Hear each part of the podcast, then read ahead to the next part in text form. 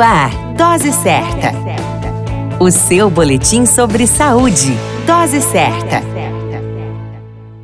Olá, eu sou Júlio Cazé, médico de família e comunidade. Esse é o Dose Certa, seu boletim diário de notícias. E o tema de hoje é o Dia Internacional da Mulher. O Dia Internacional da Mulher é comemorado anualmente em 8 de março. É uma celebração de conquistas sociais, políticas e econômicas das mulheres ao longo dos anos, onde foi adotado pela Organização das Nações Unidas e, consequentemente, por diversos países. A luta das mulheres por melhores condições de vida e trabalho começou a partir do final do século XIX, principalmente na Europa e nos Estados Unidos, onde aconteciam jornadas jornadas de trabalho de 15 horas diárias, baixos salários e discriminação por parte dos grupos de trabalhadores masculinos, assim como as esferas de alto escalão nos postos de trabalho. Essas inconformidades eram alguns dos pontos que eram debatidos pelas mulheres manifestantes na época. Alguns acontecimentos importantes levaram à criação de um dia especial para as mulheres. Um deles foi um incêndio numa fábrica de camisas em Nova York, ocorrido em 25 de março de 1911 que mataria 146 pessoas, das quais 129 eram mulheres. A explicação se deu pelas péssimas condições de trabalho e uma porta fechada de propósito para impedir a fuga das trabalhadoras. O verdadeiro 8 de março surgiu com a manifestação das mulheres russas por melhores condições de vida e trabalho, o que aconteceu em 8 de março de 1917, ou seja, durante a Primeira Guerra Mundial. Após esses manifestos e até ainda hoje, muitas mulheres lutam para manter seu lugar no mercado de trabalho, além do direito a voto em alguns países e também a participação política.